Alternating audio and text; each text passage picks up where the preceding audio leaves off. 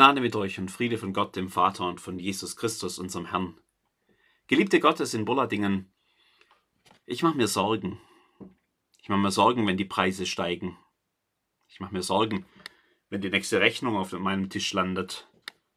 Ich mache mir Sorgen, wenn es draußen kalt wird und wir die Heizung einschalten müssen, ohne abschätzen zu können, wie von uns der Winter eigentlich kosten wird. Ich mache mir Sorgen, wenn in den Nachrichten von Stromausfall geredet wird.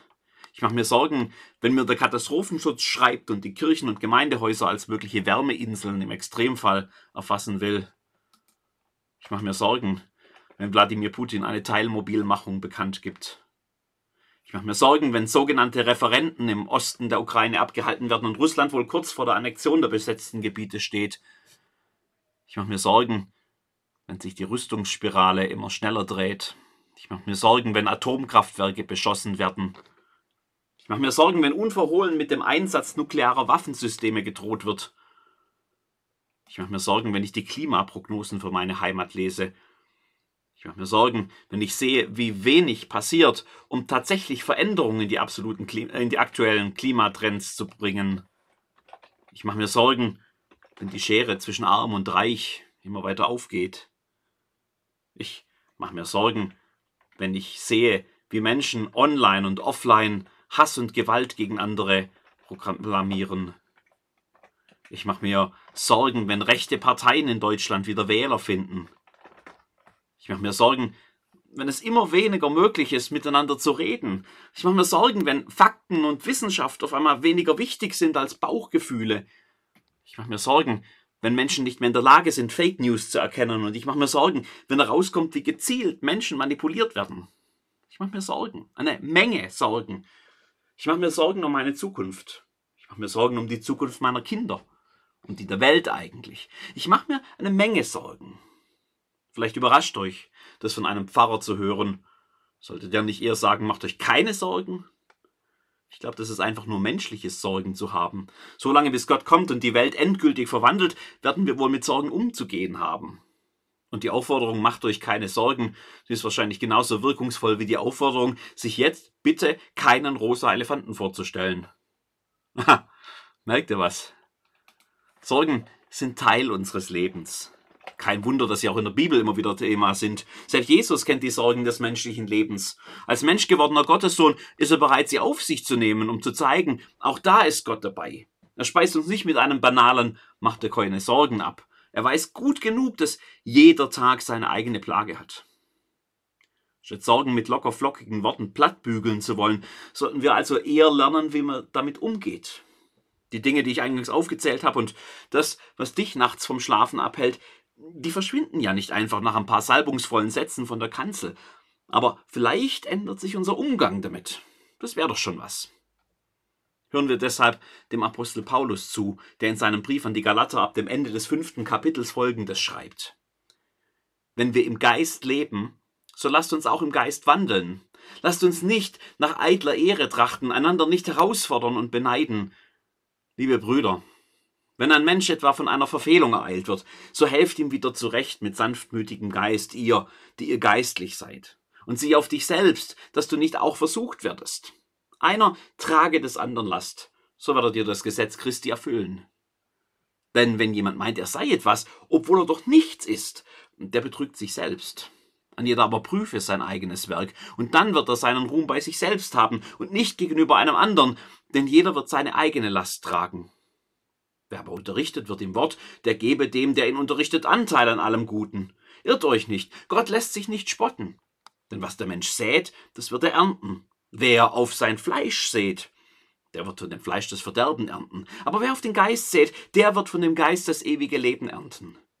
Lasst uns aber Gutes tun und nicht müde werden, denn zu seiner Zeit werden wir auch ernten, wenn wir nicht nachlassen. Darum, solange wir noch Zeit haben, lasst uns Gutes tun an jedermann, allermeist aber an des Glaubens Genossen. Das war jetzt ganz schön viel Text. Vermutlich mehr, als wir heute im Detail überhaupt erfassen können. Lass mich versuchen, das alles erst einmal irgendwie einzusortieren. Paulus schreibt einen Brief an die Gemeinden in Galatien. Da ist er schon mal gewesen, auf einer seiner Reisen. Eigentlich wollte er sich dort gar nicht aufhalten, wurde dann aber krank und fand dort Aufnahme und Pflege, und wie immer hat er die Zeit genutzt, um den Menschen das Evangelium nahezubringen. So war nach wenigen Monaten in der Gegend auch eine Reihe von stabilen Gemeinden entstanden, die Paulus einige Jahre später auch noch ein zweites Mal besuchte. Und wohl nach diesem zweiten Besuch muss es dann zum Konflikt gekommen sein. Andere führten jetzt das Wort in den Gemeinden und hatten viele überzeugt, neben dem Glauben sei unbedingt auch das peinlich genaue Einhalten des mosaischen Gesetzes nötig, um Gottes Zuwendung zu erfahren. Grund für Paulus, in aller Schärfe dagegen zu halten. Kein anderes Evangelium. Gott wendet sich uns Menschen bedingungslos zu, weil er seinen so in seinem Sohn Jesus Christus am Kreuz ein für alle Mal die Versöhnung gewirkt hat. Und wem das nicht genug ist, der hat komplett verpasst, wie Gott wirklich ist. Mehr noch, wem das nicht genug ist, der lebt nicht aus der Freiheit der begnadeten Kinder Gottes, sondern der wiegt sich mit seinen eigenen Taten in falscher Sicherheit und zieht gleichzeitig das, was Gott durch Christus schenkt und durch seinen Geist in uns wirkt, in Zweifel. Der Text, den wir heute gelesen haben, steht ziemlich am Ende des Briefs. Neues Leben, hat Paulus betont. Das sucht nicht nach Regelerfüllung, sondern es lebt die Liebe zum Nächsten aus der Kraft des Heiligen Geistes. Aber was heißt das denn ganz konkret? Gerade dann, wenn mir die Sorgen den Schlaf rauben, wenn sie auf mir liegen wie eine unsagbar schwere Last, die mich am Boden zerschmettern will. Zwei scheinbar widersprüchliche Sätze klingen mir aus diesem Text daher entgegen. Einer trage des anderen Last, schreibt Paulus, und dann wieder, denn jeder wird seine eigene Last tragen. Wie jetzt? Dazwischen liegen doch Welten. In der Tat liegen dazwischen vor allem Sätze, die das eine vom anderen abgrenzen. Menschen, die das neue Leben aus dem Heiligen Geist leben, die tragen ihre Lasten gemeinsam, ist Paulus überzeugt. Und damit ist mehr gemeint als nur ein Aufteilen der Befindlichkeiten unter mehreren, die dann irgendwie damit fertig werden müssen. In der Summe wären die Sorgen und Nöte ja auch als geteilte Last für uns zu schwer. Paulus redet hier von Menschen, die als von Gott befreite und mit Gott versöhnte leben. Die wissen, dass Gott sie bedingungslos liebt und dass er versprochen hat, nie von ihrer Seite zu weichen. Die durch Jesus Christus bereits erfahren haben, dass Gottes Zuwendung zu ihnen keine Grenzen kennt. Wer das weiß, der kann geteilte Lasten im Vertrauen auf Jesus Christus und auf Gott tragen. Keine Not ist dann mehr eine, die uns von uns allein zu lösen ist. Keine Situation ist eine, in der wir allein oder als verlorene kleine Gruppe miteinander stehen. Jede Sorgenlast ist eine, die wir miteinander als von Gott Geliebte tragen. Ja, in der wir uns selbst von Gott getragen wissen. Jede schlaflose Sorgennacht ist eine, in der wir uns gegenseitig im Glauben stärken können, weil wir uns miteinander als Gottes Kinder, als seine Erben und als Empfänger seiner Versprechen wissen. Nichts davon nimmt die Sorgen weg. Aber alles davon ändert, wie ich, nein, wie wir mit Sorgen umgehen. Alles davon ändert, was die Sorgen mit uns machen können, wenn da immer das Wissen um das neue Leben in Christus überwiegt. Das ist die eine Seite. Die muss man nicht einnehmen. Paulus schreibt ja gerade an Menschen, die überzeugt sind, dass es vor allem auf ihre eigenen Leistungen im Einhalten bestimmter Regeln ankommt. Wer auf sich selbst schaut und meint, er sei etwas, obwohl er doch nichts ist, der betrügt sich selbst. Am Ende trägt so einer seine eigene Last. Freiwillig. Unnötig. Zum Druck der Sorgen kommt noch der Druck, jetzt selbst für eine Lösung sorgen zu müssen. Kein Wunder, dass man daran auch zugrunde gehen kann. Was Paulus hier mit vielen Worten schreibt, das lässt sich im Wochenspruch aus dem ersten Petrusbrief trefflich zusammenfassen. Alle eure Sorge werft auf ihn, denn er sorgt für euch. Da geht es ja auch nicht um ein Rezept, wie man in Zukunft immer sorglos und glücklich leben kann. Es ist ja nicht die Gas- und Stromrechnung, die ich zum Himmel werfe, oder das CO2 in der Atmosphäre, oder Wladimir Putin und seine Atombomben. Aber es ist das, was das alles mit mir macht das ich zu Gott bringe. Bei ihm finde ich dann Liebe und Kraft und die Zuversicht, dass er zu seinen Versprechen steht. Er erinnert mich neu daran, dass ich nie allein bin, sondern ihn immer an meiner Seite habe. Das macht mich ruhig, gelassen. Ich kann freier atmen.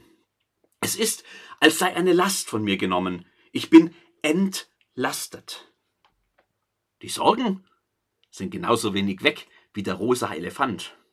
Aber ich habe einen Weg gefunden. Besser, Gott hat mir einen Weg geschenkt. Im Vertrauen auf ihn will ich weitergehen, betend, so wie Dietrich Bonhoeffer es beschreibt. Gott, Zu dir rufe ich am frühen Morgen. Hilf mir beten und meine Gedanken sammeln. Ich kann es nicht allein. In mir ist es finster, aber bei dir ist Licht. Ich bin einsam, aber du verlässt mich nicht. Ich bin kleinmütig, aber bei dir ist Hilfe. Ich bin unruhig, aber bei dir ist Frieden. In mir ist Bitterkeit, aber bei dir ist Geduld. Ich verstehe deine Wege nicht, aber du weißt den rechten Weg für mich. Vater im Himmel, Lob und Dank sei dir für die Ruhe der Nacht. Lob und Dank sei dir für den neuen Tag. Lob und Dank sei dir für alle deine Treue und Güte in meinem vergangenen Leben. Du hast mir viel Gutes erwiesen. Lass mich nun auch das Schwere aus deiner Hand hinnehmen. Du wirst mir nicht mehr auferlegen, als ich tragen kann. Du lässt deinen Kindern alle Dinge zum Besten dienen. Amen.